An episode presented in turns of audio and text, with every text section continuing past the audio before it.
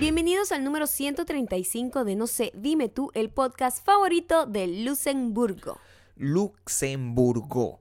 Luxemburgo. Te voy a decir una cosa. Luxem. Vamos a, a- a dejar claro que tienes que seguir las, las reglas que de mi nueva filosofía de vida. Nosotros no podemos investigar en Google dónde queda Luxemburgo. O sea, tenemos, no podemos saber eso. Ah, Luxemburgo es un lugar bastante popular. Claro. Pero tú no sabes dónde queda y yo tampoco lo sé. No, no, te, pro- te prohíbo que investigues dónde queda Luxemburgo. No busques dónde queda Luxemburgo. Quédate con la duda. Y trata de... de- de- ya, Pero bueno, ya lo sabes. Ya lo, Luxemburgo es arru- un ya lo país, arruina- no, Gabriel. Luxemburgo es un país. Luxemburgo... Estoy buscando en dónde queda, más o menos. No, bueno, sé que no queda en Europa. O sea, me imagino que queda en Europa, pero ya arruinaste todo porque yo pensaba que era una ciudad. Hay una ciudad también que se llama Luxemburgo. ¿Dónde queda Así Luxemburgo? como hay Ciudad de México, hay Ciudad de Luxemburgo. Luxemburgo es un país. Aquí ¿En dice- qué, ¿En qué universo Luxemburgo es un país? es un pequeño país europeo Ah, rodeado de. Bélgica, Francia y Alemania. Ahora sé eso. yo Bueno, no quería saber eso. Pero ¿por qué no querías saber bueno, eso? no quería buscarlo en internet, quería como tener ese proceso de como el, el- el hacer un ejercicio mental. Nos estamos convirtiendo en estúpidos todos. Hoy llegamos al Marte, chico. Como para tratar de... Hoy llegamos a Marte. La humanidad necesita como hacer un poco más de esfuerzo. ¿Qué es eso? ¿En cuánto tiempo averiguaste eso? Yo durante Sí, horas, segundo. Tú estabas de idiota pensando que era solo una ciudad. durante horas, estaba tratando de encontrar, coño, ¿dónde puede quedar Luxemburgo? ¿En qué parte? ¿Cómo puede ser su gente? ¿Cómo puede ser su idioma? Tratando de imaginar. Y tú lo arruinas en dos segundos metiéndote en internet. Está bien, está bien. Es así como, eso en eso nos hemos convertido. ¿En qué? En una gente que da un poco de información. Está bien. No. Es un pequeño país de Europa Central. Un pequeño país de Europa Central. Sí, con una bandera blanca, azul y rojo, pero el, el azul tú. el azul no es como el francés, es un poco más claro. No, no puede existir una... Ah, porque a mí me llamó Claro, la porque atención. queda, queda entre Alemania, debe tener mucha influencia de todos ellos tres, de Bueno, Alemania, Bélgica y Francia. Imagino yo, no sé. O sea, se- yo, la verdad, el conocimiento geográfico que está en internet, a mí también. Yo he aprendido mucho en curto, pero estoy decepcionado. Quería, ¿Por qué? quería, quería imaginar un poco, quería que fuera un poco más imaginativo mi encuentro con Luxemburgo. No esto. Apenas yo lo vi, me lo quise colocar, porque no me daba como No te da qué. no me, no me conectaba, pues uno decía, oye, no, no es como que, oye, yo sé dónde queda fucking Alemania, ¿entiendes? Yo sé dónde queda fucking Japón, pero Luxemburgo era como misterioso, era como Bakú, y, y allá lo lo arruinaste, ya no tengo un segundo Bakú, No hay. no tengo, No. no, tengo eso, No. ¿está bien? No importa, gracias a Petit Anto, Mm. Petit Anto es, es su nombre, Ujú. arroba Marianto Bravo, o sea, creo que su nombre es María Antonieta Bravo, y, y que eso es lo que debería ser. Y Me se imagino. llama a sí misma Petit Anto. Me imagino. Petit Anto. Ella nos escucha desde Luxemburgo, me imagino que desde la ciudad también. No sé. Asumiré. Yo no sé. Y Es muy bonita sus fotos. Muy, muy. Sentí mucha envidia.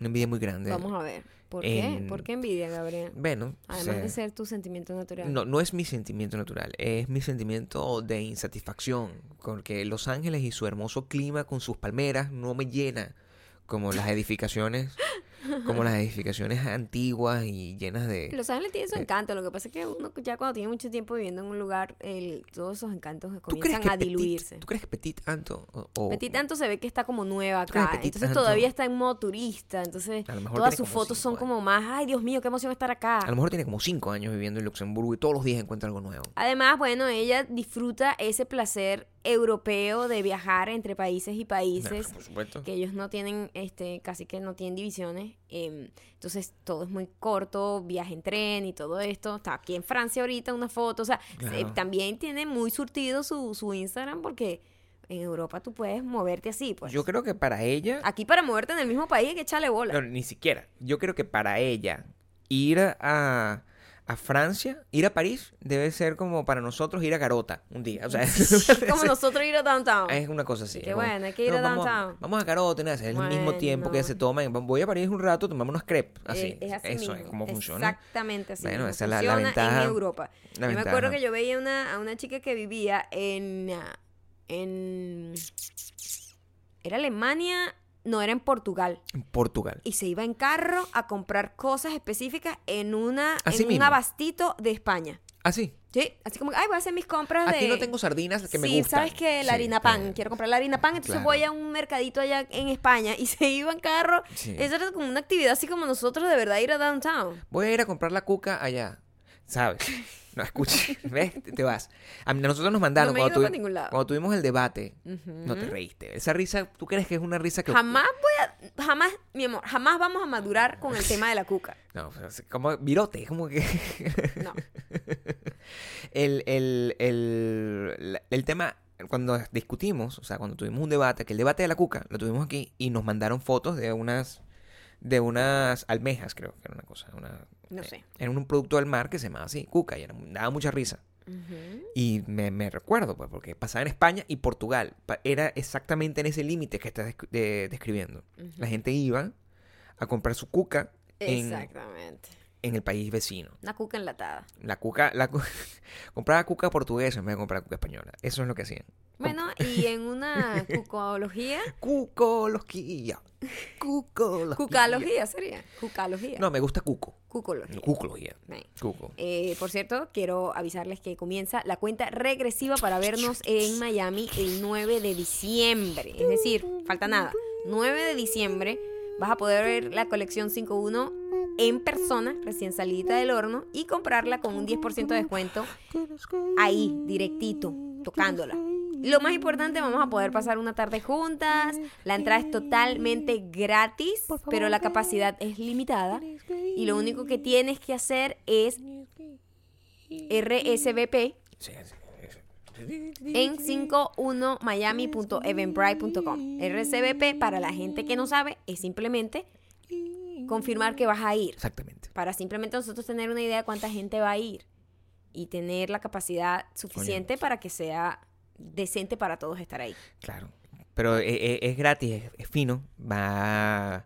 El lugar es precioso. O sea, el, el lugar es precioso. Quienes son- están familiarizados con Miami, eso queda en Wingwood, que es una zona muy artística. Es una zona donde están casi todas las galerías de arte. Es una zona donde están todo está donde la gente se toma las fotos. Además, ese fin de semana va a ser el fin de semana del el, el cierre, el domingo. es el cierre, El exactamente. cierre del Art Basel.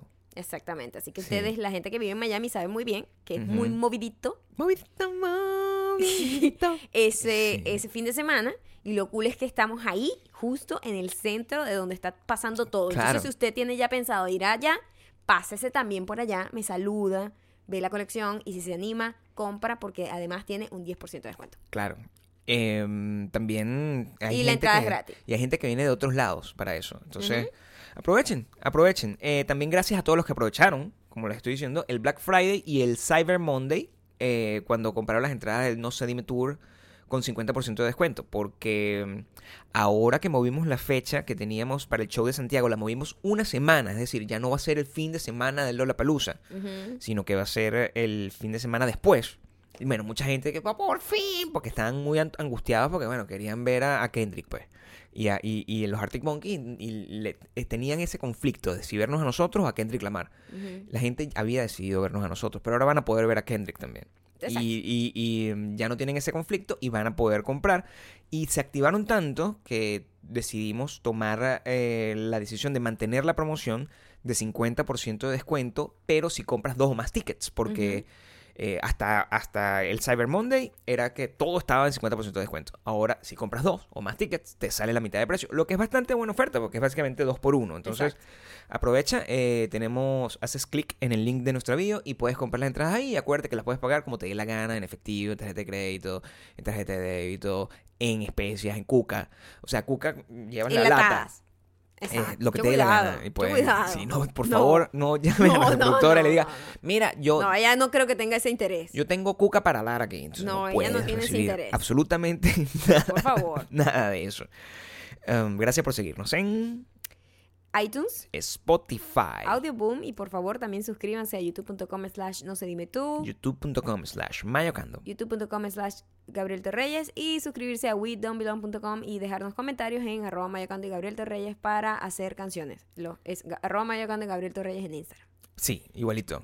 Eh, Es importante. De ahí sacamos nosotros toda la toda la mm, eh, inspiración para las canciones, que últimamente han estado, bueno, épicas, como ustedes pueden saber. Fin de semana de descanso, se puede decir. Bueno, Subimos, un- o sea, después de todas estas semanas, En lo que, que- en lo que cabe. después de todas estas semanas, con, con situaciones que nos tienen en el máximo estrés y tristeza, el fin de semana de Thanksgiving, que ya habíamos hablado, que es un fin de semana en el que uno, por lo menos, o sea, es obligado a bajarle dos, porque simplemente no hay nada a tu alrededor ni nada que te permita hacer. Eh, con muchas actividades, más que salir a comprar, y nosotros no andamos en la nota de andar comprando, eh, nos hizo que nosotros pues tomáramos el, cine- el fin de semana de manera distinta, ver películas, este, ver series de televisión, ver televisión, dormir un poquito más si pudiéramos dormir. Pero el domingo, el domingo en la noche, tomamos una... Fuimos una wild card, tomamos una decisión que inesperada, se puede decir. Em, a, mí, eh, nosotros somos, desde hace mucho tiempo, hemos tenido contacto con una chica venezolana que vive en Miami, se llama Judy Buendía. Judy Buendía estaba presentando su monólogo, se llama Mi ex fue un error, en Los Ángeles, por primera vez.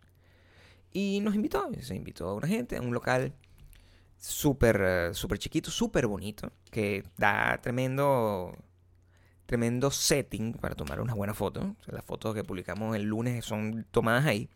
Y fuimos a ese local. Un poco tarde. Fuera de nuestro bedtime, por cierto. Claro, nosotros, es muy difícil para mí salir que si a las 8 de la noche en Taconay, como que en ese momento hacer algo. Para mí eso es como, ¿qué es esto? O sea, sentía que estaba madrugando, pues, porque ya a esa hora yo estoy en pijamada y como que ya, ya, ya estoy, ya, ya. Mira, ya yo voy a dormir. a Nosotros acostarme. estamos durmiendo como a las 7 de la Eh, noche. Además que aquí está anocheciendo a las 4 de la tarde. Cuatro y Claro. media ya no hay sol en lo absoluto. Sí. Entonces, imagínate, a las 8 ya es para mí como que si fuese normalmente las 12 de la noche. O sea, ya tengo que dormir.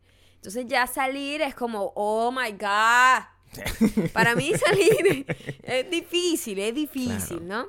Cuesta. Cuesta mucho, pero bueno, uno hace esos tipos de, de demostraciones de amor Claro. por la gente que uno le tiene cariño, Uno ¿verdad? tiene cariño a la gente. Claro, entonces tú dices como que bueno, está bien, hay que, hay que, hay que hacerlo porque, porque, porque hay que hacerlo. Uno tiene que aprender a no hacerle el feo. Te- Acuérdate que nosotros estamos en una nueva, en una nueva filosofía de vida donde tratamos, pues, de no, de, de ser mejores personas. Nos cuesta, nos cuesta porque nuestra naturaleza nos hace no querer compartir con otros seres humanos. ¿Sabes qué pasa también? Yo me estaba, estaba analizando cuando nosotros hablamos sobre eso de, de darle a los demás, o sacrificar como tu tranquilidad por otros.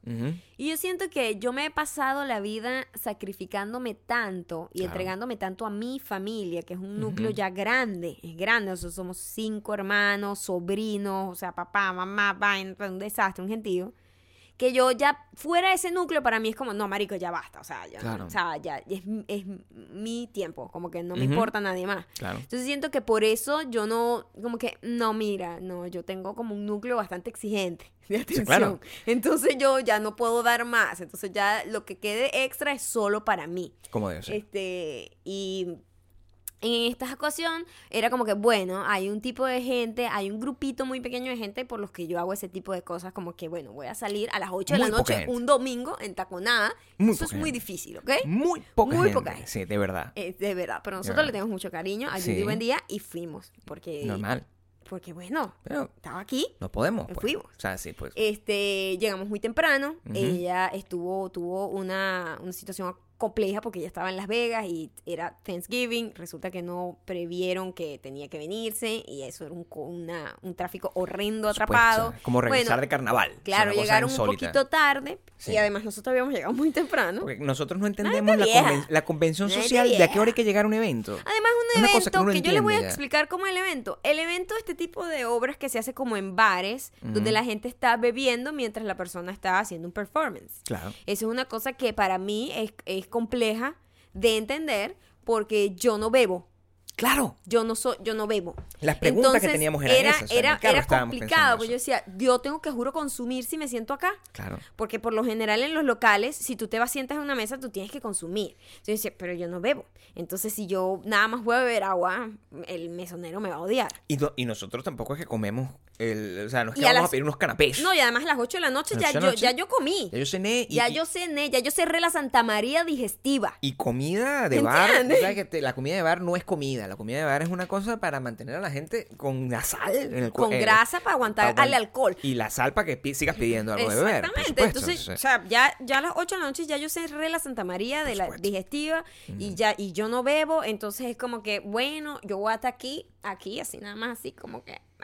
Porque, claro, cuando tú vas a un teatro donde estás sentado y tu única responsabilidad es prestar atención y callarte la boca, Claro. a mí eso me encanta porque de ahí nadie está obligado a beber. De Nadie. hecho, nadie puede beber. Nadie puede beber. Pero en esta situación, lo lógico es que todo el mundo está bebiendo. Y como en, en una, en una rumba. En una pues. rumba y en una, en una actividad comunal que a mí me incomoda un pelo. Por Me supuesto. incomoda porque yo soy cero comunal, lo saben, Sí. en todos los aspectos. O sea, tomar clases en grupo de ejercicio no me gusta. Sí. Eh, participar en una, en una obra donde le hablan al público a mí me pone muy de una, en, en una situación muy incómoda. Eso conocido como una obra interactiva. Es como Sí, si a, a. Maya le dieran unos no, no, coñazos. no, o eso sea, es como si me cosa- dieran con un bate en, en la. Rodilla. ¿Qué pasó, Maya? ¿Cómo estás? ¡No! Eso es muy jodido. Eso es muy jodido. Bueno, María, Entonces, bueno, esta- no- nos divertimos mucho. Casualmente encontramos a varias personas conocidas, Sí. eh, lo cual siempre es muy cool que te, contra- que te encuentres como que a gente que, ¡epa! ¡Qué cool! Ver a alguien que no sabías que ibas a ver. Este, nos encontramos a. eh, eh, y eh, estuvo la obra, ajá, Sí. estuvo la obra, todo muy cool, nos divertimos, nos reímos. Yo quiero poner un pin, antes, antes de que, en que termine la idea, yo quiero poner un pin en, el, en el hecho de que en... en eh, eh, todos, eh, yo, yo supe que todo iba a, a- a- a transcurrir de una manera distinta a la esperada. O sea, que iba a tener, el, el- que la noche iba a tener un, un recorrido inesperado. Cuando de la nada tú decidiste llamar a una persona que aparece, o sea, vamos a ver. Ok. O sea, aparece una persona. Nosotros eh, eh, no conocemos mucha gente, pero conocemos cierta gente y la mayoría de la gente que conocemos normalmente coin- coin- coincide en este, en este tipo de actividades. Cuando apareció una persona normal, claro. Una persona eh, que conozco. una persona que Maya conoce. Tampoco el- es que es mi mejor amiga. no, no, la es una persona que conoce, Claro. una persona que nos, que nos cae bien y todo. Ujú. Le aga- yo, no- yo no lo conocía, a Maya le cae bien. Y bueno, a mí me cayó bien en ese momento. Y cuando... Pero el- lo natural hubiese sido de mi parte, bueno, tú pasas y nosotros, lo que esto es lo que siempre hacemos. La gente que nos conoce sabe que es así. Que si hay una persona que nos conoce, está en el mismo, en, el- en el mismo espacio físico, pero a, ciertas, a ciertos metros, pies de distancia, nosotros vamos a hacer todo lo posible por hacernos los locos y escondernos, o sea, mimetizarnos con el ambiente de forma que esa persona nunca nos salude. Sí. No porque por tengamos un problema malo, personal no con la persona. malo. Es porque es un, un es- esfuerzo adicional. Sí, sí, es como, una, es como un encuentro medio forzado. ¿Verdad? Claro, porque no está está cuadrado, no está cuadrado. No era que nosotros nos- Claro. nos, cuadramos para vernos. Entonces, sí, el- el- el- lo natural es que eso pasa y de repente o sea, hay una coincidencia en algún momento de la cosa y, ah, hola, sí, ¿qué tal? Sí, bueno, es que tal. No, eso no fue lo que pasó. Apenas entra esta persona Gabriel, con es que yo tenía mucho tiempo sin salir y yo no sé cómo reaccionar Lo que ya. no tiene son skills sociales, Por supuesto, absolutamente. ya se Apenas murieron. pasa esta persona, Maya se para y que, ¡Epa! ¡Mira!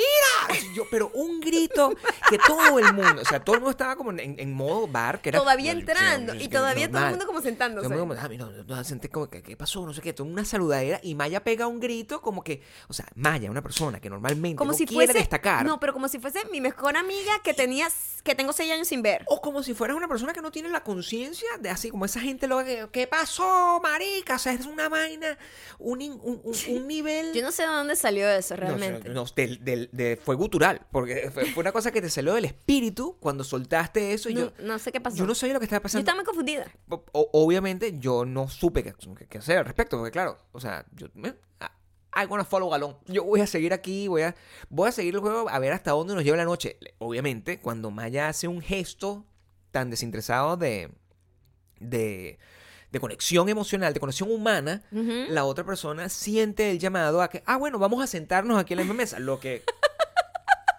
lo que colapsa nuestra necesidad normal de sentarnos en el lugar más a- a- a- apartado. Claro que lo estar- habíamos escogido. Claro, Fuimos los primeros en Vamos llegar. a sentarnos aquí porque a la hora de la chiquita, o sea, podemos huir si la tenemos que huir. O sea, es como. Son decisiones que uno toma cuando va a algún Claro, sitio. claro. Ya no podíamos hacer eso. No. Porque ahora estábamos sentados con la persona que Maya decide saludar A, a viva gritos, voz. A gritos. A viva voz. Una cosa que yo lo hice y de inmediatamente I immediately regret this decision. Como que grité y yo estaba diciendo, ¿por qué estoy gritando? Nada mal. Nada mal contra la persona. Todo el problema es Maya. No, O sea, todo el problema es por todo qué el yo problema hice es que eso. Maya no sabemos de dónde, de qué parte de su espíritu salió eso. Y eso ya era como un, un- una señal de las sorpresas, de las sorpresas Que traía la noche. inesperadas que nos traía la noche. Termina la obra. Termina la obra, por supuesto nosotros esperamos que ella se baje y hable con nosotros para saludarla y todo, o sea, no, no como que, "Eh, bueno, chao, me fui, sino coño, saludarla pues. Sí. Este y ella está dando su ronda típica de cu- cuando tú tienes un evento, pues tú estás saludando a toda la gente que te fue a ver, tus Claro. amistades, etcétera, etcétera. Este, y cuando llega a nosotros ya ya había ya se había ido bastante gente, ¿verdad? supuesto. Y entonces ya nosotros estábamos siendo casi un- parte de los últimos. Entonces cuando los saludamos, todo esto, la idea, ¿cuál era? Saludarla, que de pinga verte, marica, que de pinga, Normal. que o sea, cool felici- verte, Felicitarte. felicitarla, O sea, lo hiciste, estás en Los Ángeles. me bla. encantó, tal, chao, ¿verdad? Sí, Lo normal, normal, que uno hace, que es como un salud. Sí. Eso no pasó así. No pasó de esa manera. Eso No, no pasó así. pasó de esa manera. Eh, estuvimos eh, hablando mu- muchísimo más. de muchas cosas. además. empezó todo el mundo a despedirse y ya no so- y tú no sabes cuándo es tu momento, ¿no? Entonces tú, bueno, bueno, yo creo que ya deberíamos irnos, pero ella dice, no, pero es que ustedes todavía Tienen que quedarse aquí. tienen pues. que quedarse, pues tienen que conocer a una gente. Claro. Ya para este entonces, además, ya habíamos sido, habíamos atravesado una cantidad de situaciones incómodas que tampoco son malas, pero solamente son inesperadas. Que no tienen decir. nada que ver con la persona, sino con la situación. Con la situación. En sí. Claro. Porque, imagínate, tú sabes que cuando, cuando eh, empiezan, entonces, Judy, Judy muy linda, agarra y empieza como a hacer un agradecimiento público a las personas que habían tomado la, que ella invitó y que decidieron asistir. Y ese agradecimiento público es un agradecimiento que Judy no lo sabe, porque Judy es un alma, es un alma buena. Claro. Ella, ella escucha este podcast. Y ella sabe exactamente la clase de basura que somos nosotros como seres humanos. Exactamente. Ella escucha el podcast, eso es completamente más de lo que yo pensaba, lo que me atormenta. Sí, siempre tormenta saber la gente que uno conoce Que uno conoce que te escucha escucha el podcast. Es- eh, un extraño es más cool, como que, eh, Claro, maldita sí. mujer, no sé qué, pero cuando alguien así como que, marica, tal En el episodio y tal cosa. tío, unas vainas así, tú Sí, dices, verga, me ya. siento, me siento un poco, me siento un poco invadida. O sea, una persona que tú conoces que te dice, epa, mira, ¿qué pasó? La cuca, coño. Te da un cortocircuito porque tú no sabes, o sea, uno no sabe la cantidad de Coño, barrabasadas toda que la dice información aquí. que uno dado aquí, Uno empieza, no, uno empieza a hacer como un reseteo así, revisando ¿qué qué dije, mal? qué dije. Qué cantidad de locuras. O sea, Judy escuchó que, yo- que yo- las bolas mías me llegan al piso. o sea, Exacto, una ya es una información que tú no quieres que Judy no, tenga. No, puede, na- no, nadie debería tener, solamente los Nadie. superdiamantes. Pero los tú superdiamantes Le quitas lo- la cara. Claro, el superdiamante es un blur. Es Su un cara blur. es un O sea, blur. la gente, cuando nosotros estamos en el, en el escenario y los vemos a ustedes, que es un, es un Un diamante blur, es un- gigante. diamante que diamante brilla. brillante. Ya. Pero esto es una persona que tengo Claro, enfrente, que acabo de ver actuar, darlo todo de sí en un escenario. Y sabe que, ten- que el que rollo la- de las bolas. El ro- rollo de las bolas, ¿sabes? que no, No, no puedes tomar esa decisión. Claro. Es, muy complicado. Y ella está haciendo lo normal. Pues, o sea, había, había una, una cantante súper, súper, súper Legendaria venezolana Venezuela, que está viviendo aquí en Los Ángeles, que est- estaba, estaba ahí y le, la- la- le hizo un, un shout out. Entonces, Todo el mundo aplaudía y no sé qué. aplaudió a unos. hizo ese, ese mismo shout out con dos músicos increíbles, dos músicos de sesión. Que, y ahí venía el gran inconveniente. Claro, ahí viene un inconveniente y yo digo, ok, este, ya, ya yo sabía que, que nos había visto, porque en medio de la obra hizo, estaba como haciendo un chiste sobre los gimnasios y como que me nom- no me nombró, pero sí como que me señaló y como que, o sea, hubo un contacto visual y, y como que, ah, bueno, me vio, yo me, la vi, ya sabe que estoy acá, Claro, ¿sabes? por supuesto. Normal. Ujú. Entonces yo dije, bueno, este momento es incómodo porque está nombrando a sus amistades eh, personalmente por micrófono delante de los demás. Ujú. Si llega hasta Gabriel y hacia mí, pasan dos cosas. O sea, yo pensé, si, si me nombra, eh, para mí Claro. es una incomodidad social. Es como que, es como que ni siquiera es por, ay, nómbrame, yo soy importante. Al contrario, es como que no quiero que nadie me vea. No, ¿Entiendes? yo estoy aquí como audiencia para observar. No quiero, no quiero que nadie me vea. Cuando yo estoy en el rollo de ser yo, Todo el la mundo tiene que persona que, está en la tarima, a mí, exacto, es el momento de que yo estoy ahí. Es la razón por la que estás ahí. Es por la que- razón que estoy ahí. Pero si estoy en audiencia, no me gusta como hacer como ese, ese ¿cómo se llama? Crossover. Claro, Yo te entiendo. ¿Entiendes? Te Es entiendo. un momento de total como que, mira, estoy aquí en la oscuridad. Y Sí. aquí me gusta estar. Ama ninja. Entiendo. Gabriel está en la misma situación que yo, pero en un modo de ver la vida totalmente distinto. Y eso de completamente eh, define, Define quiénes somos. define quiénes somos como seres humanos. El mío Claro. es desde el punto de vista de incomodidad social básico. Claro. Tan básico como si la persona que, no sé, que, que, que de repente yo estoy expuesta delante de la persona en, en- en un ascensor. Exacto. Entonces es una situación como incómoda, donde de repente tengo que hablar con alguien. Ay, porque tú sabes que Maya, no sé qué. Y yo, ay, Dios mío, yo no quiero hablar aquí. Sí. Porque me siento incómoda. no es nada malo con la persona. No tiene nada que ver con la es persona. con Maya, que está loca para el coño. Es que es incómoda la situación. Exactamente. Sí. No es cómoda. pues. No es cómoda para En ella. cambio, para ti, El problema es completamente otro. ¿Cuál es tu problema? Coño, mi problema es que yo cuando estoy en esa situación, mi cabeza empieza a maquinar Ajá. un montón de posibilidades relacionadas con ese shout out, porque yo sabía que ese shout out podría venir, Entonces, pero que podía venir. No sabía que estaba viniendo. claro, tú nunca sabes. Sabía que era una posibilidad y mi conflicto se daba con que la, la- e- encontrar cómo me iba a sentir yo si ese shout out pasaba o no pasaba. ¿Entiendes? Porque si ese shout out no pasaba, entonces yo me iba a sentir mal. ¿Por Yo me iba a sentir como que, ah, bueno, entonces yo no soy una celebridad lo suficientemente grande para ser tomado en Yo cuenta. no soy como esta señora que ha cantado como por 70 años. Yo no soy como estas estrellas que están aquí. O sea, yo soy menos. Eso es lo que yo pienso. Ok. Y por el otro lado estaba pensando, claro, pero entonces sí me nombran. Entonces yo estoy compitiendo con una persona, una señora que tiene 40 años, 50 años de carrera cantando, a la que cuando la nombraron se cae el lugar así en aplausos. Sí, Ajá, sí. Entonces después iba a llegar yo y a mí Y nadie, ajá, nadie iba a sí, aplaudir por mí. Es preferible que no lo nombren a uno. Porque en realidad yo no soy la persona que yo supongo que soy. Entonces, ese conflicto, que es una cosa que dura en nanosegundos. Nanosegundos, esto es muy rápido. Pero Nanosegundos. nosotros simplemente queremos ahondar en la estupidez humana. En la estupidez humana y en cómo ca- cada uno de nosotros ve. y cómo el ego juega tanto con nuestra cabeza. El tuyo es totalmente ego. Es, Es simplemente yo soy, yo, yo, yo tengo que debería ser nombrado. Yo tengo que ser valorado al nivel que yo creo que tengo que ser valorado. Sin que me lo merezca. En mi punto, Claro. desde mi punto de vista, es marica, yo no quiero estar expuesta a ninguna situación social. Por favor, déjeme en la oscuridad. La solución salomónica de todo esto es que simplemente cuando tú estés en una tarima, tú no puedes hacer ese single out de la gente, porque tú pones a la gente en Primero, una yo situación no sabía qué hacer. Yo levanté la mano como si yo fuese una reina. Tú levantaste la mano como si saludaba, Maya saludaba como si fuera Miss Guárico. Yo no sé qué Miss algo, sea, carajo cosa- estaba haciendo. De No verdad que qué estaba hacías. fuera de control yo. No, tú estabas convertida en una persona rara. Sí, Eras- pegué un no- grito para no saludar. quiero decirte- levanté la mano así. No quiero agregar insultos. Ujú. No quiero agregar epítetos que no mereces tener. Yo creo que en la palabra es que ese, esa noche, la noche del domingo, eras una, no- eras una persona rara. Ajá. Y eso, eh, al- al- de la misma manera que en este tipo de situaciones, pues, nos puso en ciertas incomodidades, en tu caso, y en, mí, en- en- en situaciones de estrés. Yo no tenía incomodidad, yo tenía estrés. Estrés de no ser tomado en cuenta, porque yo no necesito Gabriel, Dios ser mío, tomado en pero qué cuenta. necesidad. Porque tan si no me tomo en cuenta. horrible de que no de es que- validarte. Que, que existo. ¿Por necesito qué? existir. Porque a tú necesitas existir.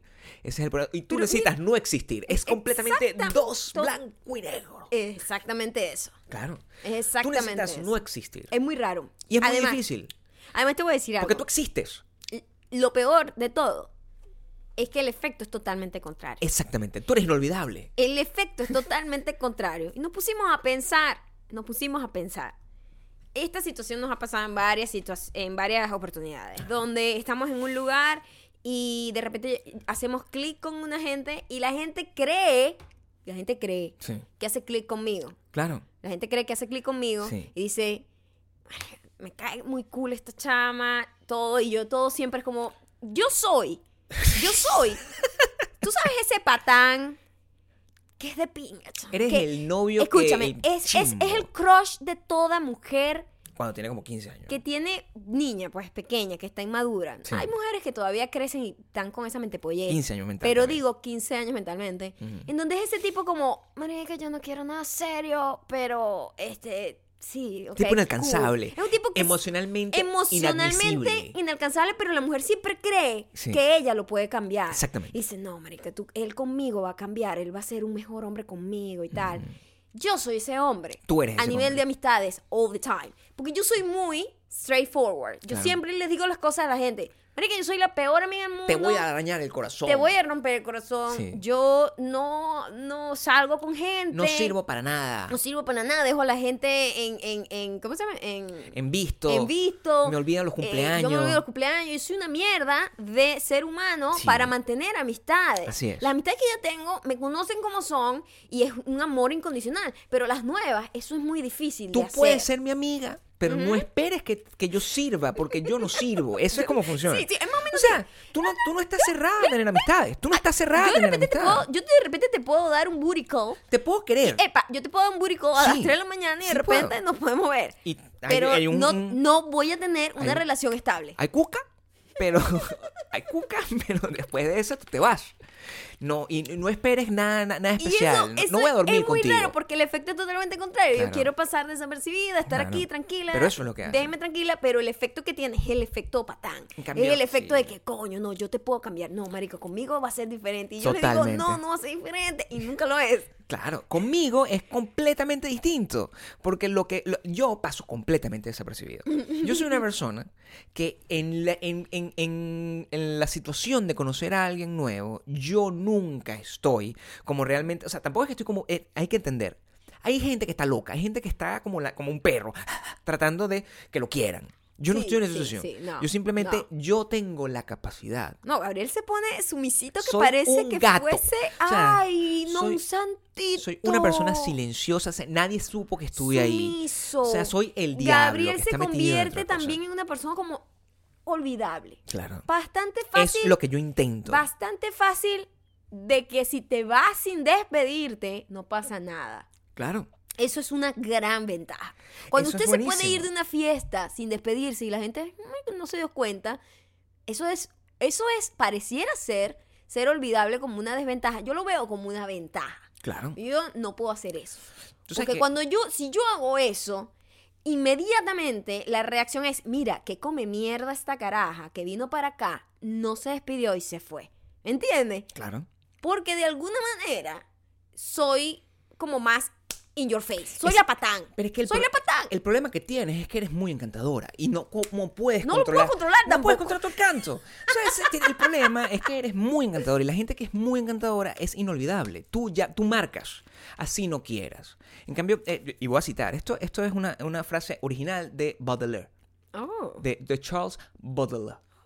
Y es un, que es un poeta francés. Ok. eh, y que dice, el mejor truco que el diablo inventó fue convencer al mundo de que no existía. Y eso es importante Mm, de entender. Yo he vivido bajo esa máxima toda mi vida. ujú. Que eso me permite que nadie me moleste al final. Yo tengo el control de saber cuándo desaparecer.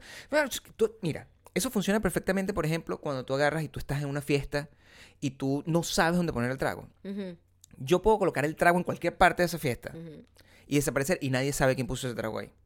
Van a reclamarle a cualquier persona ese trago. ¿Quién lo puso ahí? Yo, No, yo desaparecí y yo dejé ese trago y nadie me vio poner ese trago. Así, esa es mi vida. Mi vida funciona esa cosa, de esa, de, de- de- con ese nivel de, tranquilidad, de sigilosidad. Sigiloso. Yo soy muy sigiloso en ese sentido y eso me ayuda a vivir. Entonces pasa algo, que Gabriel se convierte tan sigiloso que llega alguien a conversar con nosotros Y no me- y ni me él, miran. Él, él simplemente es como. no habla, se queda No ahí habla. como... Entonces Nada. yo me siento en la obligación, una vez más, No sé por de mantener la bola rodando. Entonces yo trato... Yo me siento en la obligación social, Gabriel, Claro. de, de sí, de ser amable, de conversar y todo esto. Entonces todo el peso social cae en mí. Y además la gente siempre tiene algo que decirme. Siempre hace Siempre. link conmigo por sea la ropa, sea el pelo, sea los zapatos, sea cualquier Por cualquier estupidez. Ay, eh, no, tal. Por la ta, ta. pestaña, o sea, Cualquier, cualquier ridiculez. cosa. Entonces siempre hay como un link directo más siempre conmigo. Pero- Entonces, sí. además, bueno, por lo general, Sí. eh, son mujeres, ¿no? Sí, Quien tienen, sea, ¿no? Tienen un clic más directo conmigo. Eh, estamos ahí, ¿verdad? En esa situación, en donde ya poco a poco se empieza a ir todo el mundo. Eh, somos estos personajes. Somos estos Gabriel, personajes. el sigiloso. Maya, y, y- y- y olvidable y fácil de huir. Como debe ser. Maya, imposible. Imposible. Maya tiene que ser sumamente amable para no pasar como una come mierda. Porque inmediatamente Es puede ser odia- Es muy, es muy sensible. Claro. Inmediatamente me convierto en la come mierda. Tienes que aprender, Maya, a simplemente apagarte de tal forma, porque cuando se apaga, tú te apagas, la conversación desaparece sola. Es como una llama a la que no le das oxígeno. Avanzamos. Entonces tú te apagas, yo me apago y yo sé, yo sé hacer que la gente simplemente ya no puede hablar más, porque cuando, cuando intenta hablar, encuentra una pared. No encuentra, no encuentra reacción, encuentra una cara de tabla. No, yo intento siempre.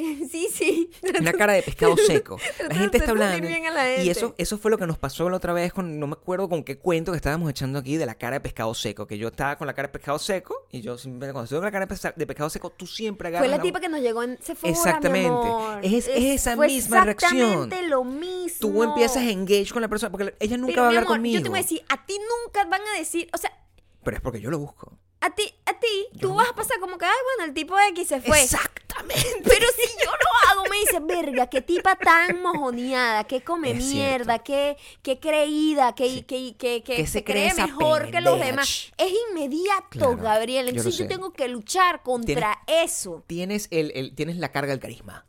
Es complicado. Tienes la maldición del carisma. Tengo la maldición del carisma. La maldición Estoy del carisma. con mi carisma abundante, que estaba pegando gritos y levantando mano, mano como una miss. Persona loca. Fuera de mí. Fuera Fuera de mí. Fuera de ella. Y eh, estamos con Judy, todo, todo cool. Ella está súper eufórica, acaba de bajarse de la tarima. Eso es muy emocionante. Tal. Nos dice, mira, pero ustedes No se pueden ir todavía. no se pueden ir todavía. ¿Ya ustedes conocieron a Mimi? ¿Mimi? ¿Qué? Perdón, un momento. Vamos a organizarnos un poco.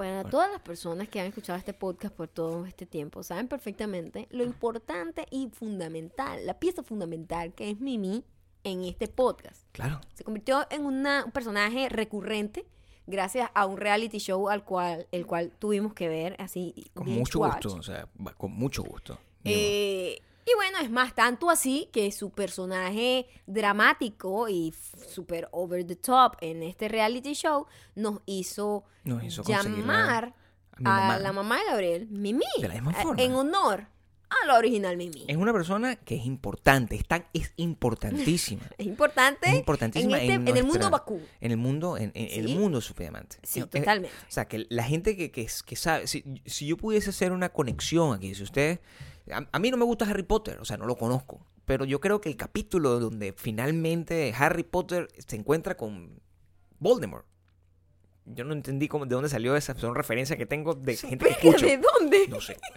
Yo creo que esto es como esto. O sea, fue como un momento de, de- de encontrar con el Santo Grial, porque no había manera de evitarlo. O sea, no Sí, era. Claro, porque tú Hemos estado cerca. Hemos estado cerca, de- bueno, innumerables veces porque Pero la hasta, última hasta vez- en Venezuela, Claro, ¿no? pero la última Pero vez. y la última la- vez la en el película, estreno de la película que le contamos que estaba mimita, le estábamos echando eh, broma con ustedes porque obviamente es un chiste interno, es muy divertido compartirlo con ustedes. Claro.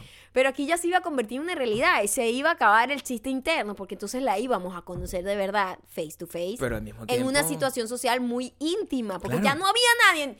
Eh, nos habíamos quedado atrapados y éramos los fucking últimos que no se habían ido, como los propios borrachos, pero somos los únicos que no bebimos. Si esto hubiese pasado antes, simplemente yo sé, porque ese, es el conocimiento de, de- de- de- de no ser carismático, sirve para eso, es que tú estás en esa situación, te presentan a mí al principio. Ah, sí, bien. Mucho gusto, Mucho gusto, desaparece y ya, o sea, no pasó nada. Ya, pero yo sabía que eso no era lo que iba a pasar. Fucking mos. Éramos los últimos y está aquí, bueno, mis carisma está Entonces, eh, nos llevan, La nos presentan la, carisma. a la gran Mimi, este, y por supuesto, Judy también hace una introducción muy exagerada, Sí. un poco exagerada. Dice que tenemos talento, lo que es delicado. Muy bondadosa, diría yo. demasiado bondadosa Over the top. fuera de la realidad. Totalmente. Sí. Muy cómoda. Sí, por Siempre supuesto. incómodo cuando te presentan como muy grande, pero tú dices, te voy a desilusionar. Pero tampoco puede eh, presentarnos como si fueran. "Mira, Estos son un par de Sí, mamagüevos no, no, aquí. No puede hacer eso no, tampoco porque es como delicado. o sea. Sí, sí. Yo creo que ella los eh, tiro para arriba. pues. Pero tiro para arriba, siempre Tiro tiro, para para arriba, arriba, ¿no? tiro para Eh, arriba, a ver qué eh, pasa. Y nos la Ah, por presentan. supuesto. Mimi me agarra las dos manos. Las dos. Las dos. Yo estuve ahí. Se me acerca y me dice, eres hermosa muchacha. Mimi. Como, como con su tono, pues. Eres hermosa. Muy telenovela así de. Eres hermosa, muchacha. Eres hermosa, muchacha. Pero bueno, ¿cuándo te presentas aquí? ¿Cuándo te presentas aquí? Y En- empieza toda la eh, emboscada, diría yo. Es la emboscada. Es una emboscada Es la emboscada artística. artística. La emboscada en donde todo el mundo quiere eh, hacer algo contigo, lo Por cual supuesto. es muy cool, pero nosotros somos una gente muy solitaria. Somos unos lobos solitarios. Es decir, no es que no. Es que no sabemos cómo se hace. ¿Cómo ni siquiera reaccionar? Uno no sabe cómo avanzar de esta parte para adelante. ¿Tú me entiendes? Nosotros no estamos acostumbrados porque creo que no lo hemos hecho de esa forma. Nunca lo hemos hecho de esa forma. Normalmente somos nosotros que buscamos una persona, la perseguimos hasta que eso pasa. ¿Entiendes? Con la- lo del descaro, la clave del éxito. Pero cuando las cosas pasan naturalmente, no sabemos cómo Es muy raro y muy incómodo para nosotros. Pero bueno, estuvimos hablando un buen rato. Con bueno, Mimi. con- pero un rato, pero, o sea, larguísimo, eh, contándonos todo lo que les había pasado en el viaje de Las Vegas para acá. Yo le decía, él es poeta. Y yo, yo, yo declamo mío. poesía. Ay, mi madre, verdad. Dios mío, santo. es verdad. Yo declamo poesía, me dijo. Y yo Eh, en shock. Es más, me siento orgullosa de haberle presentado el concepto de podcast a Mimi. Mimi no sabía lo que era un podcast. No tenía idea de lo que era un podcast. Anoche Mimi aprendió algo nuevo gracias a nosotros. Muy probable Mimi empiece a hacer un podcast gracias es a probable, nosotros. Empieza a es hacer un probable podcast con que su le empiece la curiosidad y Empiece a hacer un empiece a hacer podcast. un podcast porque no sabía lo que era. No Quiero que tenía sepan. la más mínima idea. Digo, ¿qué? ¿Qué es un podcast? No. ¿Qué es esa cosa, chico? Así El mismo. esposo le dijo que sí sabía, que obviamente que sí, que él escuchaba varios Y podcasts. que los dos podían hacer un podcast. gente. Eh, Por supuesto que lo pueden Lo hacer. van a hacer, Eh, completamente. por totalmente. Pero me siento orgullosa de haber enseñado, de haber bueno. impartido conocimiento a la gran Mimi. Algo. Tu carisma algo. no se quedó simplemente en deslumbrar a la gente. Tu carisma es, un- eh, es una transmisión de conocimiento, es una transmisión de cultura. Por eso, eh, eh, tiene algún tiene muchísima validez todo, toda esa experiencia. Ahora, después de eso, ¿Después qué? después de ese encuentro, ¿Ahora qué? ¿qué pasa? Cuando tú tocas el cielo, ¿cómo, Cuando tú tocas el cielo, va, va de, de- como, como Heredian. cuando tú, tú- tú estás en la cima del cielo, ¿cómo bajas de ahí? ¿Cómo soportas el triste acto de bajar una montaña No lo sé. y alejarte cada vez más de la divinidad? Claro. Una vez que tú conociste a Mimi, ¿ya para qué? Cuando Borat se encuentra al final con Pamela Anderson, la película termina. Claro, porque ya, ya no hay más. que Ya no está buscando nada más. Ya no hay nada que mostrar. Entonces, ¿cuál es mi nueva búsqueda? Me siento, me siento perdido, me siento... Sí. eh, Me, me embos- me emboscó todo esto. Ajá. Me, me dejó de confusión y, y me llenó de un gran chiste y de, de- de algo que podemos compartir. Y ustedes me preguntarán, pero Gabriel, y lo pensamos después, ¿por qué no me tomé la foto? ¿Por qué no me tomé la foto? Pues yo lo sé, que al final vamos a volver a encontrarnos seguramente con la señora Mimi Lazo. Es más, Tiene que ver una cosa. la gran señora Mimi Lazo es posible que logre que eh, No se dime tour pase acá. es muy probable. Porque ella se Porque veía inmediatamente bastante- dijo, vamos a hacerlo aquí. Y nosotros, fecha. oh my god, sería el círculo perfecto. Porque obviamente Claro. nosotros les vamos a decir, si nos vamos a encontrar con ella en una segunda oportunidad, que ella es parte fundamental de este podcast. Claro. Porque ella tiene el sentido del humor suficiente para entender, Para entender. toda esta locura.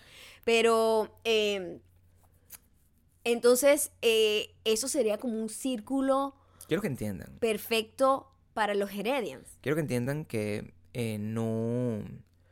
Nada de esto, o sea, no hay, no hay ninguna exageración. Cada una de estas Todo, esto- palabras todo esto pasó. es cierto. o sea, Literalmente. esto es- el, el screenshot, el screenshot con la hora en la que Mimi Lazo le dio follow a Maya y like a mi foto. y like a la foto, está. Está ahí, está la evidencia. Está Del comienzo de un nuevo tiempo para los de un nuevo tiempo para los Helenian donde ya la, la, la, la señora, mi, mi, mi mamá, o sea, la encarnación de mi mamá, que por cierto, la vi en persona y es realmente Es como... tu mamá. Es literalmente mi Es tu mamá. O sea, es muy aterrador. Sí. Es como ver a mi mamá, pelaba los ojos igual, es- se, que- se quejaba como igual, igualita.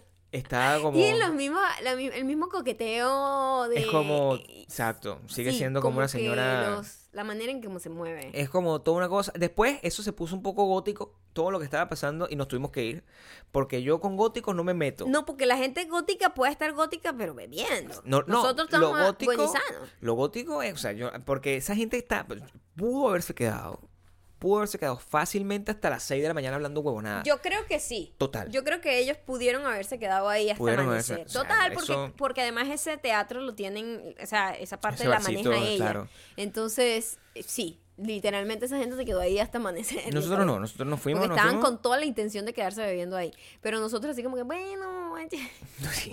buscando yo la salida amable Qué difícil, qué difícil es, es huir de una situación como esa también. Y, y ¿cómo hacen ustedes para irse una- de, una, de, una, de una situación como Si esa? eres, además, yo porque yo soy, eh, tengo una personalidad tan rara, porque yo soy extrovertida e introvertida al mismo tiempo. Es muy raro, yo no sé ni loca. cómo definirme. Eres, pero eres extrovertida cuando tienes que ser extrovertida, yo creo. Yo creo que tengo un switch y sé ser extrovertida como, pero mi naturaleza es ser muy eh, observador y que no quiero ser yo el centro de atracción y pareciera que la gente creyera que es lo contrario. Lo que yo creo es que tú tienes ese switch, pero no lo sabes utilizar a tu favor. ¿Cómo es eso? Tú haces el cambio de ser introvertida a extrovertida, pero cuando lo haces, lo haces en la situación equivocada. ¿Sí? Claro. Por ejemplo. Claro, porque en mi caso, ¿verdad? Yo, yo uso el switch y lo apago y yo, yo me apago Ujú. y yo sé, yo lo estoy haciendo con la intención de que al yo apagarme yo voy a poder salir de, la situación. Pero porque eres invisible, Gabriel. Claro, pero estoy haciendo eso a Ujú. propósito. Cuando yo apago mi switch, yo tengo una bitch resting face y Ese la gente dice. ¿qué mamá hueva esta caraja? No sabes apagarte. Es que cuando me apago, No sabes apagarte. es como si soy una persona mm, grosera. Es No raro, pero y no lo y no, no estoy siendo grosera, simplemente es como mi cara. Por eso siempre te mantienes prendida. Tengo que mantenerme prendida para que no se den cuenta que tengo una bitch resting face. ¿Cómo te, despa- te despides Ajá. prendida? ¿Cómo? ¿Cómo, te despides estando prendida? O sea, En, en prendida- extrovertida, modo Sí, ¿cómo te- extrovertido cuando- arriba. Cuando estás Es Maya prendida, que. Sí, es difícil. ¿Cómo te despides con Maya la que grita hacia la... ¡Mira, siéntate aquí! ¿Cómo tú, ¿Cómo tú haces que esa persona... Yo lo he vivido. Se despida. Yo lo he vivido. O sea, nosotros en- en- en- en- al final de los shows nos- no nos podemos ir. No, No nos podemos ir. no. En las fiestas, cuando nosotros íbamos a fiestas cuando éramos jóvenes, hace 10 años, Sí. íbamos a fiestas. Cerramos los bares. No sé, nos quedamos ahí hasta el final. ¿Qué pasó así? con la- ¿Sabes la típica? ¿Tú sabes cuando una persona está borracha? Cuando dos, cuando una persona agarra a la otra por los dedos. O sea, cuando ¿Ah? esta, esta, No sé, nunca he hecho eso. ¿qué? Por favor, así, esta cosa. ¿Qué que es dos- esto? No me hagas esto. Que están dos personas de frente y que, mira, y lo tiene agarrado como por el índice. O sea, en vez de tener. En le- mi le vida he hecho eso. Mira, claro que sí. Yo, lo que pasa es que no voy a me- de- decirle a la persona, pero, pero pasó, pasó en una fiesta, estabas vestida eh, preciosa de negro. Está, yo estaba lanzando como una página que yo, que yo tenía y tú terminaste y eran como las 3 de la mañana, 3, 4 de la mañana. Estaba muy borracho. Estabas ¿sabes? borrachísima Sí. y una vez más, sin quererlo, de nuevo, eras el, el- había un remolino a tu alrededor de gente que quería estar contigo y tú estabas agarrando a una, a, a una amiga que teníamos, que tenemos nosotros, por los dedos y que, mira, y, y lo único, no pasaban nunca de, mira, ¿sabes? Ese es un- hay un nivel de borrachera donde Ajá. no hay una comunicación que fluye, Ajá. Sino que es como un contacto de una cosa, como que estás tratando de, de elaborar una, una frase lapidaria, una frase que termine la conversación o que la inicie y no pasaba nada, simplemente se, agarra- se agarraban, era como un cortocircuito Yo lo único constante yo recuerdo de esa afuera. fiesta es que estaba Wilmer Valderrama. Estaba Wilmer En Valderrama. esa fiesta, qué loco. Yo no sé cómo yo metí a Wilmer Valderrama, a una Miss. Y me- me- o sea, yo metí mucha gente en esa fiesta que no sé cómo lo logré meter. Pero entró. Y yo no estuve en siento bien. ningún momento contigo en esa fiesta, además. Creo que fue la Nash. fiesta en el que menos tiempo compartí contigo. Tú estabas en un estrés ahí con el lanzamiento y yo estaba... ¡Ah! No, yo lo que estaba. Borracha con todo el mundo. Feliz y contento de la vida. Y de vez en cuando pasaba y te veía yo en la misma posición, Claro, agarrándole tú- los dedos hasta Tú esa noche ni siquiera bebiste ni nada. Yo no veo. tú viste mi evolución borracha, supuesto. borrach, borrachística. Yo no veo, la gente cree que uno bebe y eso hay que, hay que entenderlo. Yo no sé cómo hacen ustedes, ustedes que beben. Todos los que nos escuchan beben. Todo el mundo. Todos los que nos escuchan beben, yo los entiendo. Yo, o sea, me gustaría tener esa capacidad, me gustaría entender cómo funciona el alcohol como, como, como lubricante social. Pero a mí me cae mal, entonces yo por eso no Sí, bebo. sí, y no me gusta el sí, sabor. sí. Es difícil además expli- explicarlo porque la gente inmediatamente, fíjate que pasa con el alcohol y con la, con la marihuana, ¿no? Cada vez que alguien este, intenta como evangelizarte. Y eso es fastidiosito porque siempre, como siempre les he dicho, si usted se, se fuma un monte, fúmeselo. Claro, nunca I don't care. Claro. Pero a mí me molesta cuando me intentan dar como una evangelización, tratándome como ignorante, como que tú no sabes los beneficios que tiene esta planta. Y es como, sí lo sé. También Claro. sé los beneficios que tiene el pollo, pero no me gusta comer pollo, Ey, ¿entiendes? ey, también, el, el, por ejemplo, la, la última vez que pasó eso, no, te- no, no hubo una evangelización. Eso ha cambiado. Creo que desde que ha cambiado el, el- desde que el- la perspectiva con respecto a eso como droga recreativa cambió y es una cosa como mucho Como más, más- científica y como, más con más facts. Como que tú tienes más opción de que, a por lo menos acá, literalmente, como es legal hasta recreacional, de verdad, el que no lo haga es porque no le da la gana de hacerlo. Claro. Ya ni siquiera es por un prejuicio. Y se, ha, porque, conver- ay, y se ha convertido en una, en una cuestión más informativa. O sea, yo, yo aprecio que cuando la gente ha tratado de, de informarnos Sobre las cosas, yo aprecio la información. De cualquier, a mí, de cualquier forma, de lo que sea, me- a mí me interesa la información, me interesa saber, manejarla y no ser un ignorante, porque uno no puede saberlo todo y, y- y- y es importante querer saberlo todo.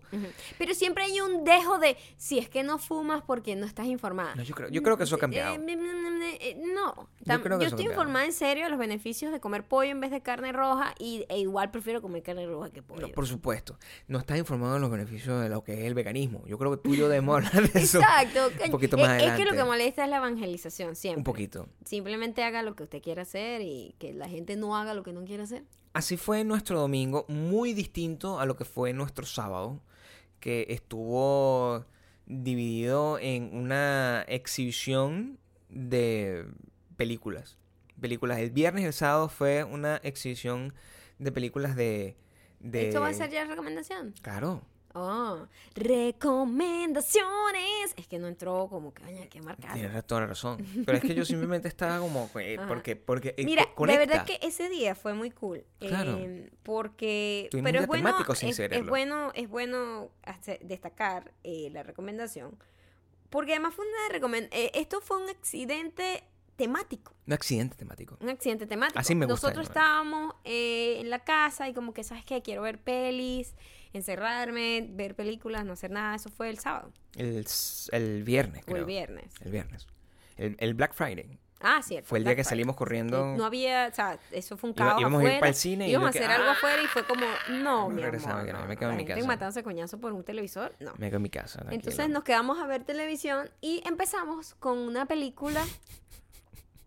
¿Con cuál empezamos? Empezamos a ver una Vimos- película de Vanessa Hudgens. Ya va, vinimos tres películas. Tres películas. Le echamos bola Una porque eso es luchar contra la falta de atención que tenemos ahorita gracias al puto celular. Claro. Pudimos ver tres películas seguidas. O sea, eso es un récord. Eso nunca un récord. Sin, sin ver difícil. el celular. Es muy Entonces, difícil. primero vamos a ver la película que tanto nos está promocionando Netflix. Una película con Vanessa Hudgens que de por sí ya se veía malaza. Mira, Entonces, yo quería ver a vamos Vanessa verla. Hudgens.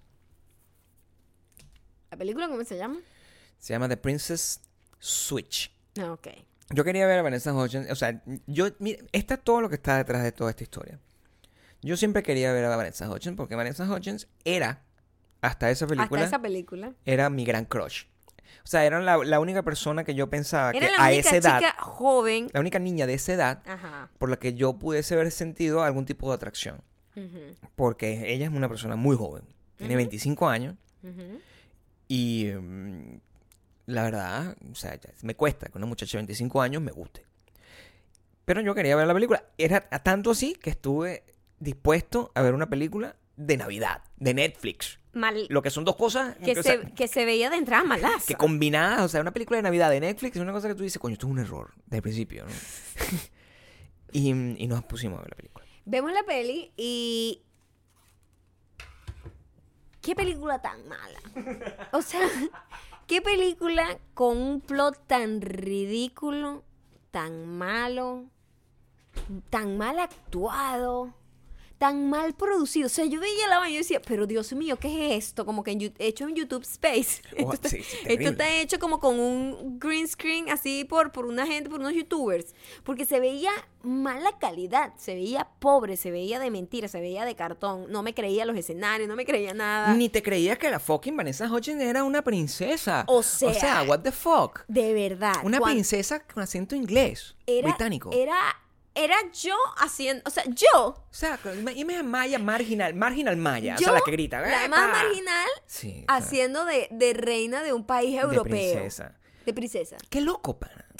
Y yo veía, de reina de Luxemburgo, o sea, una cosa así, Ah, lo- o sea, no, sí, no- sí. no tiene No, sentido. no. El, el- nos llamó a mí me llamó peligrosamente la atención varias cosas. Primero, eh, esto está, el, el plot, muy sencillo, para que la recomendación tenga sencillo, tenga, eh, el plot está inspirado en un, en un cuento, un cuento de hadas muy popular que se llama El Príncipe y el Mendigo. Es un cuento real que existe, donde son dos personas que, eh, son dos hermanos gemelos, que son, que son separados al nacer. Uno es pobre y el otro es príncipe. Y de repente se encuentran en una situación eh, des- desafortunada o afortunada y deciden cambiar de identidad por un periodo. Así como la película de fucking. ¿Cómo se llama? La, la- la muchacha que se volvió loca, que era niña. Lindsay Lohan. de- como la película de Lindsay Lohan de. Parent Trap. Como eso, como esa ridícula. Ujú. Y, pero eso en el caso de. eh, esto es un cuento, de verdad. Un cuento de, de hadas. Y hicieron esta versión re- re- regurgitada en Netflix, donde además se nota. Donde primero Vanessa Hudgens es una princesa Es británica. una princesa británica. O sea, una de las Vanessa Hudgens es una princesa británica. Sí. La otra, la otra, hace una- torta en Chicago. Es como una, sí, repostera de Chicago. Pero me llama la atención que entendiendo un poco más cómo pasó esta película, porque yo lo que vi era eso. O sea, ya llegó un momento donde el plot lo que hacíamos era comentarlo y burlarnos y era divertido, sí, ¿no? o sea, la, la disfrutamos. Pero sentía que es una película que está hecha, de, es una película de diseño. Y yo creo que eso es lo importante destacar. Es una película que está hecha simplemente a través de la obsesión de los gringos con Meghan Markle. Yo creo que es eso. Sí. Es literalmente sí. eso. Es como que el algoritmo de Netflix volvió a ser de las suyas y se encontró con que, mira, ¿qué es lo que ve la gente? No, quiere una princesa, quiere una princesa gringa. Y quiere que la princesa gringa sea morena. Sea de color. Y quiere que la princesa... Y, y, ah, yo creo que arma, metieron todo eso en una Y licuadora. dijeron, Vanessa Hudgens. Yo creo que así hacen las cosas en Netflix. Sí. Ellos agarran, meten una- de verdad como unas cosas en una licuadora, así. Mira, ¿cómo que qué quieren así? No sé qué. Y, y sale Sí, te sale el cast, película. el director, la vaina, el escenario, la- el, el Luxemburgo, Pero o sea, era todo vaina que yo coñazo. decía, pero ¿qué es esto tan mal hecho? Malísimo, divertidísima para ver y burlarse de todos los errores del plot y los errores de, eh, por ejemplo, la, la- cuando, cuando Vanessa Hudgens está interpretando a la princesa, pero tiene igual los tatuajes de ella. O sea, está tan mal hecho que ni siquiera es- en es esos muy detalles. mamarracho, es muy este, cuando está la toma abierta en la, en la boda.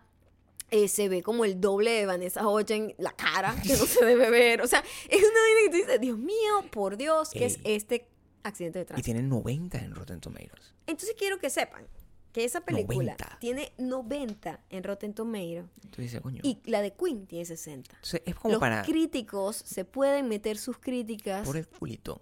por el culo. Luego de eso nos hicimos un salto a una cosa inesperada. Porque en esta Sin casa... querer, dijimos, mira, estamos en la onda navideña. Este tipo de película así, navideña Y- y, y yo- como festivo y como familiar. Y yo tenía una lista en las películas que quiero ver. Porque yo siempre tengo una lista de películas que quiero ver. Ujú. Y me encuentro con Frozen. Una película que todo el mundo que tiene un familiar pequeño en su casa la ha tenido que ver por accidente 350 veces Yo aproximadamente. nunca he visto Nosotros Frozen nunca en lo hemos visto porque nosotros Nunca. somos una gente solitaria. Entonces, y nunca nos había llamado la atención verla ni nada, pero dijimos, mira, Porque nosotros ¿qué no vamos tal a ver si películas vemos cuál es eh, la furia que desató esta película? ¿Cuál es la huevonada con Frozen? Sí, vamos a ver Eso es lo que Frozen. pensando, Entonces, pues. cuando empezamos a Ay, ver ma- me Frozen, disculpan los niños, nos pero- dimos cuenta que, oye, estamos atrapados como una vaina de puras princesas. Porque Sí. Y ahí nos darnos dimos cuenta, es temático lo que es está pasando. temático esta, Sí. esta, esta, ¿cómo se llama? Este, este maratón de El películas. maratón de películas, sí. Entonces, Nos quedamos en Frozen, no, pues. quedamos en Normal. Frozen, empezamos Sí. a ver la película, varias cosas que decide Frozen. Esto ya es ni siquiera una recomendación. No, Esto es como un review ya es un análisis. 350 años después. Es un análisis cultural. Un análisis cultural. Me llama la atención que tanta gente y tantas niñas conectaron. Por favor. No. Estoy obsesionado. o sea, Conectaron con la. con, con Elsa. Porque Claro. Elsa tiene como tres líneas de la película. Y te voy a decir, Elsa es la peor hermana en la historia del cine. Yo opino que las tip están las fichas de Cenicienta y encima del en índice de maldad, Elsa, Elsa. probablemente. Sí. Coño, Ana, Claro. el personaje más de pinga de todos. La Una tipa. pana, o sea- una pana cool. Loca, Una loquita pana también. Un poco, un poco, un poco desastrosa, torpe, ¿no? torpe, era muy caótica. Jodida, o sea, muchacha. Coño, jodido estar cerca de ella porque es Es estúpida. peligrosa. Peligrosa para Peligrosa, sí Te da un misma. codazo siempre. Todo el tiempo se lleva las cosas por delante. Es muy Es peligrosa. un tipo de gente que fastidia mucho. Es porque es muy torpe. pues, claro. Pero coño, buena onda. Sí. Con buen Buen corazón. Con un buen corazón. Buen corazón. Pero Elsa, No, Elsa no. Qué hermana tan mala. Claro, yo siempre me quedo como tratar de entender el- lo que está detrás, porque eso es lo que yo busco normalmente cuando veo una película de Disney o una película de animación. Yo no me puedo quedar con la historia porque no tengo cuatro plot- fucking años. Yo coño. entiendo, pero es un plot también como muy Claro. insostenible. No, Digo sí yo, lo sé. es una niña que de verdad Sí. se quedó encerrada para siempre y no tuvo más contacto con la hermana por años. O sea, ¿qué, qué clase de monstruo están criando? Lo importante para todos ustedes que ya vieron Frozen hace 15.000 años y de repente no le han hecho esa lectura, y a los que sí, que van a sentirse validados con la inteligencia con la que nosotros vamos a describir lo que pasó en esa película. Frozen es una obra de arte, a pesar de que sea una película Ajá. muy mala. Claro. Pero es una obra de arte porque es la película más gay que yo he visto en mi fucking vida. Es una película que yo, yo siento que el nivel de conexión que tuvo esa película con todo el mundo es que es una película abiertamente LGBT. O sea, lo que estaba re- reflexionando, lo que estaba demostrando Elsa en esa locura, o sea, entiende. Es una muchacha que vivía encerrada, reprimida en su castillo, con unos guantes, sin tocar nada, toda atormentada, que un día, let it go, let it go, y se convierte en una bailarina, se, se convierte en fucking Lady Gaga. O sea, se va en una vaina que crea un castillo en una montaña que se- es como una vaina en Las Vegas Es la vaina super gay, ¿verdad? con colores es sumamente Mente, gay sí. y sumamente como que Súper bonito, o sea, increíble el castillo, toda la iluminación, o sea, es todo demasiado... y que expresa todo este peo Las Vegas. todo este peo de wow el, el que uno el que, el- que la sexualidad o la, la identidad de género o, Sí, la identidad sexual, la identidad de lo que te gusta, lo que no, no te gusta es una cosa con la que se nace, no es una cosa con la que se hace. Ella nació con esos poderes. Ujú. Cuando lo ves fuera de la metáfora, el cuento, en plano, En es plan, insostenible. Es ridículo. Es insostenible, es Es una ridículo, estupidez. claro. Pero lo, lo, lo que representa, que es esta... Porque yo entiendo que la tipa Claro. la hayan tenido aislada como del mundo, pero la hermana, o sea, la Es hermana, la hermana así como que más nunca me habló. ¿qué, what the qué es esa? ¿Qué es esa huevonada? O sea, no. no, pueden explicarlo no a la chavita, o sea, ¿qué? Pero sí, o sea, quizás el, el- yo, yo estaría, estaría cautious, estaría bien cauteloso de agarrar y revisar si el índice de personas que han salido del closet desde que salió Frozen, que creo que fue en los 13 años, no, no hay una conexión, no hay una conexión entre una y la otra, porque honestamente es un himno a la salida del closet. Esa es mi representación, esa es mi interpretación. Ok. Y yo creo que, que mucha gente que vio Frozen puede estar de acuerdo. Y mucha gente que está escuchando esto sigo no lo diciendo, va no entiendo por qué eh, la gente se sintió, los niños vieron como héroe Claro. o como alguien para disfrazarse Elsa y no Ana. No sé, debe ser No, por la misma razón que... Simplemente porque la ropa es más llamativa. Porque la gente sigue a María Carey en vez de seguir a otra. ¿Me entiendes? O sea, María Carey es un poco... Pero es que yo no siento que Elsa es la protagonista de la película. Pero lo es. Let it Yo no lo sentí. La vi, la vi dos minutos en la película. Sí, vimos la película completa y después de eso, después que terminamos de ver esa queremos ver otra. ¿Sabes qué me pregunto? A ver, estamos aquí viendo cosas de princesa y Sí. todo. ¿Tú sabes esta nota de esta princesa? Ya que vimos esta basura de, de Vanessa Hudgens. Excelente película. Eh, 90 en Rotten Tomatoes. Romente, ¿no? Casi que tienen 100. Me en Qué burla Rotten Tomatoes, qué burla. Genial. Eh, ¿Sabes qué? Deberíamos ver uno de los clásicos que hicieron lo mismo. Y eh, me acuerdo yo de la película de Audrey Hepburn, que se llama Roman Holiday, que es una princesa que dice, fuck, estoy cansada de ser eh, princesa, yo me voy a escapar, está en Roma, y voy a tener una vida normal por lo menos por unos días, ¿verdad? Sí. Y decidimos ver la película de la Roman gran Holiday, con- Audrey Hepburn, con- que le ganó un Oscar, Con además. Gregory Peck, además. Que, Sí. que uno se pone a ver, oye, Gregory Peck ahí tenía como, eh, estaba más joven que yo. Y se veía, Se veía como si tuviese 20 años más que yo. se veía como un tío, como... era como, Esos hombres sí. antes sí se veían viejos. yo creo que lo, yo soy el que está mal. Yo, No, yo debería bien. ya a estas alturas No, de mi vida verme bien. como un señor Lo que pasa es que antes la gente se avejantaba mucho y hablaba y la forma como se movía y cómo se comportaba era como de viejo. Yo hoy cuando venía corriendo vi un señor de 70 años en patineta Ah, pero imagínate con tú. una cresta y como tomando una, una Diet Coke mientras, mientras iba como hablando Qué por teléfono. eso. O sea, California es el lugar donde nadie quiere crecer. Eso es quiero que lo perfecto. Es como Peter Panlandia. Es Peter Panlandia Neverland, total. Entonces, Neverland, ese claro. tipo, o sea, ese tipo se veía más joven que ese chamo que era mucho más joven. en La peli. película, la película, se me hace, es rara entender La cómo, se, cómo es tan popular. La película, eh, bueno, pues marcó un hito en ese momento. Sí. este, Pero están muy orgullosos de que la grabaron completa, la filmaron completamente en en Roma, Roma. que no eran estudios, no no, eran una vaina de cartón como la de Vanessa Hudgens. Eran escenarios, eran escenarios Eran reales. escenarios reales, era el Sí. Coliseo, era, era de verdad Era Roma, que es muy bonita. Eh, bellísimo. Y sí, pero es que la película es muy lenta. Muy lenta. Que siento que se pudo haber contado en menos tiempo lo que pasó, una elipsis de todas las cosas que ella hizo en Roma. Eran otros tiempos también y la gente tenía más, perdón, tenía más atención. Lo mismo que te digo, ahorita necesitamos que la- las cosas pasen un poquito más rápido. Las películas no se contarían, de es- esa película se pudiese contar ahorita completamente distinta. De hecho, esa película se ha contado mil veces, de la Claro. princesa que decía. De hecho, es, es como la misma película de Vanessa Hudgens. de la, de la- Es lo que de- acabo de decir, mi amor. Por eso quise verla, porque quería ver como un clásico de la misma película que se ha venido haciendo un millón de veces. Pero el- la, a mí lo que me hizo fue reflexionar sobre la cantidad de cosas que nosotros pudimos haber visto y que nos parecían entretenidas en su momento Ajá, y que ahorita probablemente no. Como todas las películas de Cantinflas. ajá. Como, como hay, hay una escena, hay una escena que me marcó de esa última película del Roman Holiday, Ajá. que era e- es, la escena donde hay una pelea como Este, sí, eh, como una, un- como una baile. tangana, como un gentío un- gallándose una, a una golpe. vaina así y era literalmente y, y era como una pelea que ocurría sin sin un montaje musical, que eso es lo que me- era una pelea como en seco. En seco. Entonces, cuando tú ves una pelea Y en con seco, sonidos grabados como... las peleas en seco así son como en lo- completamente de los tres chiflados. Sí, total. o, o, o de Cantinflas. Es como cualquier película de Cantinflas que hay como una pelea, psh, que alguien cae en el mar.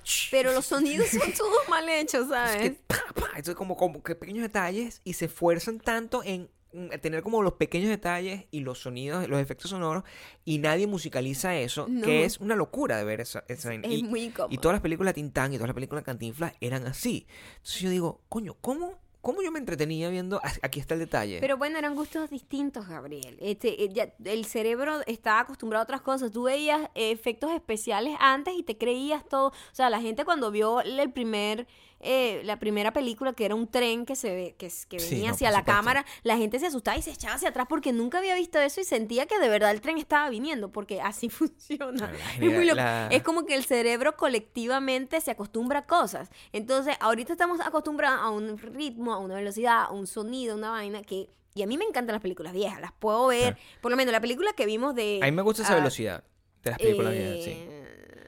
En la de Marilyn Hot. Monroe. Sí, la de Marilyn Monroe. Something like hot. Eh, ¿Qué?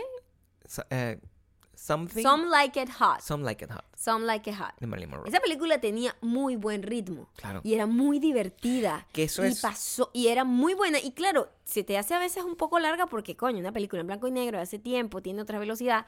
Pero estaba muy cool. En cambio, esta, Sí. esta sí se hizo un pelo pesado. Pero tiene que ver con el ritmo, literalmente con el diálogo. Creo que la- los diálogos aquí eran más pobres. Sí. La historia era más interesante. O sea, la historia tenía más, más eh, jugo de dónde sacar, pero los diálogos eran muy pobres. La, esta historia, la de Audrey Podría, pudo haber sido mucho más profunda y no llegó a y ser no llegó a ser. lo suficientemente Era muy profunda. comedia para y lo ser más loco profunda. es que ella ganó un Oscar por esa interpretación. Y yo digo, "Pff, entonces está bien que Anne Hathaway tenga un Oscar Claro, porque la también". conclusión es que se ganó el Oscar porque es bonita. honestly, Sí, solo se ve hermosa y, Muy eh, bonita. y es como, wow, tú la ves en cámara y es como, Dios Ey, mío, se hace un corte de pelo. qué bella. Y que, que, que- o sea, que tienen un pedo de estrellato muy arrecho. Pero la actuación es cualquier vaina. Entonces, el tema maratón de recomendaciones, sobre todo para ahorita que viene la, la década, la década, la época decembrina, que ya estamos en diciembre, ya estamos en Navidad, ya estamos, yo ya estoy comprando el, arbolito, ya estoy haciendo todas esas cosas. Esto es una buena película como para esos días que estás como completamente ladillado. Lanzas esas tres películas de princesa y míralas con este cristal que le estamos poniendo nosotros y se lo van a tripear. Eh, les repito las tres eh, recomendaciones. Una es The Princess Switch con Vanessa Hutchins en Netflix. 90 en Rotten Tomatoes. La otra es Frozen con los ojos de El despertar sexual, la cual está en Amazon, fue donde en Stars fue que la vi. Y la última es Roman Holidays, que también está en Stars en Ah, Amazon. Roman Holiday. Roman Holiday con Audrey Hepburn. Esas son nuestras tres recomendaciones con las que estamos empezando después de este hiato que nos tomamos para eh, descansar y tener un poco de energías. Y con esta información nos vamos a los comentarios, que todos van a estar basados en la campaña No soy un bot. ¿Ok? ¿Qué? No soy No un soy bot. bot. Claro, son puras cosas de gente llamándose eh, que no era un bot y gente haciendo llamadas y gente justificándose. ¿Ok? Tengo hipo y tos. O sea, no ¿Cómo prometo vas a nada. poder cantar? Te lo juro, tengo las dos cosas Trata de rapear. Por cierto, yo voy a decirle una cosa. Yo de buen día rapea. Buenísimo. No tienes ni idea cómo Es rapea. una locura. O sea, yo no- nunca, nunca. Maya no sabe rapear y tiene hipo. O sea, son, el hip hop no es lo de ella y con hipo menos. Pero va a ser su mejor esfuerzo. ¿Voy a rapear? No, no rapeemos. No, no, tú. El rap. No, el- pero el, el- el- rap te puede salvar con el hipo. Si no, bueno, Tengo hipo. intenta pues. Vamos a ver qué puedes hacer.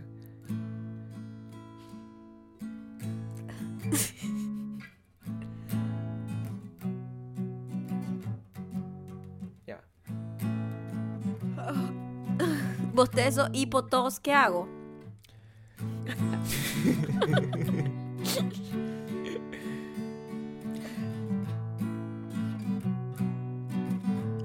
Este mensaje llega gracias a a Pop 1505. Ok. Dice, mi, cuenta es bastante montuna, pero no soy un bot. No soy un bot. Soy No un soy un bot. bot. Por favor, no me bloquees. Yo soy una super diamante Soy un bot. fiel. Soy un bot. Fiel. Por si acaso mejor me cubro en salud. No soy un bot. No soy un bot. Este segundo mensaje eh, llega gracias a le underscore Mariam. Bot. No soy un bot. Soy un bot. No soy un bot. Soy un bot. Quiero aclarar y declarar que no No soy soy un bot. Que no soy un bot. bot. Porque escriben bot con dos O. No soy un bot. Es con una sola O. No es con dos O. No soy un bot. No es boot, es bot. No soy un bot. Bot, bot. Este tercer mensaje llega gracias a Meriol Ging. Meriol Ging. Esto es un reto, chavo. Yo soy una persona entregada a su gente. No Soy un bot. No soy un bot. No soy un bot. Soy una maldita mujer y casi no comento. Casi no comento. Pero no soy. No soy un bot. No soy un bot. No soy un bot. No soy un bot. Arroba courageous underscore. No soy un bot. No soy un bot. No soy un bot. No soy un bot. Maya, apenas acabé el de ayer. Por favor, no me, no me bloquees. Soy un bot. Soy un bot. Esta es la cuenta que uso para ver las cosas que realmente me interesan y que me aportan. Soy un bot. Y nada más, la uso para contenido. Soy un bot. Tengo otra personal donde tengo nada más a gente que conozco. No soy un Bot, no soy un bot, no soy un bot, no soy un bot.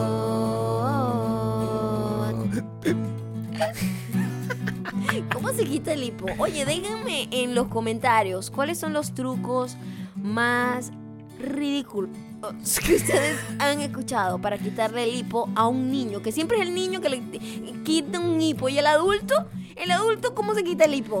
¿Sabes que yo tenía un poder? Mm, ese poder no existe, siempre lo intentaste conmigo. A todo el mundo en la vida le puedo quitar el tipo gracias a ese poder. No, tengo un hipo y es horrible. Por favor, ayúdenme. Dejen en los comentarios cómo se quita el hipo. ¿Y qué es el hipo? Si alguien tiene una respuesta, por favor, ¿qué es el hipo? Soy un. No soy un bot, no soy un bot, no soy un bot, no soy un bot. Soy un bot. Mimi. Mimi. Muchísimas gracias por haber llegado hasta acá. Mimi. Espero que les haya gustado. ¿A dó- Mimi, Mimi, Ven en los comentarios, si por favor, cómo quitar el hipo. esto, Maldito hipo. Hashtag maldito que hipo. sepas que no soy un bot. No soy un bot. No soy un bot. No No, no. soy un bot. No soy un bot.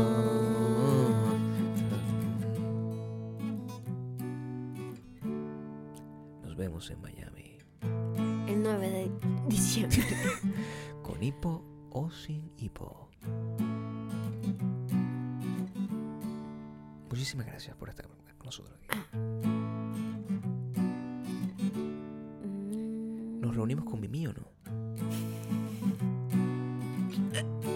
¿Seguimos esa relación o la dejamos morir? Sigo siendo un patán. O cambio. ¿Soy carismático o no? El invisible. ¿Soy o no soy un bot? Un bot. No soy un bot, no soy un bot, no soy un bot, no soy un bot.